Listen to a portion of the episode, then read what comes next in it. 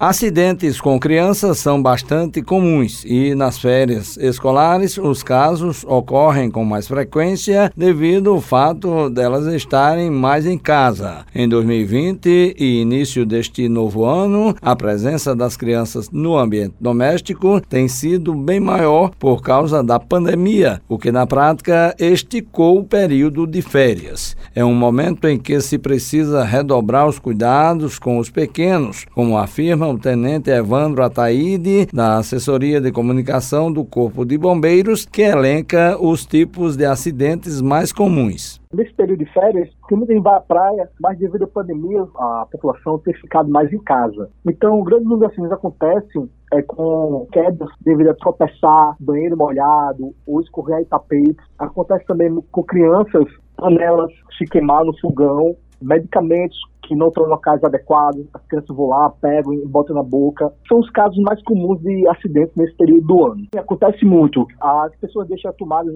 sem proteção e a criança curiosa vai lá e bota o dedo. Então, sim, é um tipo muito comum de acidente. Ele dá algumas dicas para os pais ou responsáveis no sentido de evitar ao máximo os acidentes. Nunca deixar o chão molhado, ter atenção na cozinha, nos medicamentos, nos materiais pontiagudos, nos brinquedos e e também, caso for sair de casa, lembrar de tirar sempre as coisas da tomada, os materiais elétricos. A casa tem algum curto-circuito, no caso do ventilador, no quarto, não acontecer incêndios. É bom botar as proteções de tomada para que não leve choque. Quando for cozinhar no fogão, os cabos da panela sempre virados para dentro, de preferência na boca de trás. Ter sempre atenção nas crianças, cuidado no tapete, botar protetor de quina nas mesas. Essa é uma das recomendações do Corpo Bombeiros quando se trata de crianças. Neste período, o Corpo de Bombeiros vem realizando realizando um trabalho educativo junto à população. Damos entrevistas com grande frequência para rádios, jornais, seja ao vivo, seja gravado. A gente tem um grande trabalho nas mídias sociais, seja através de matérias,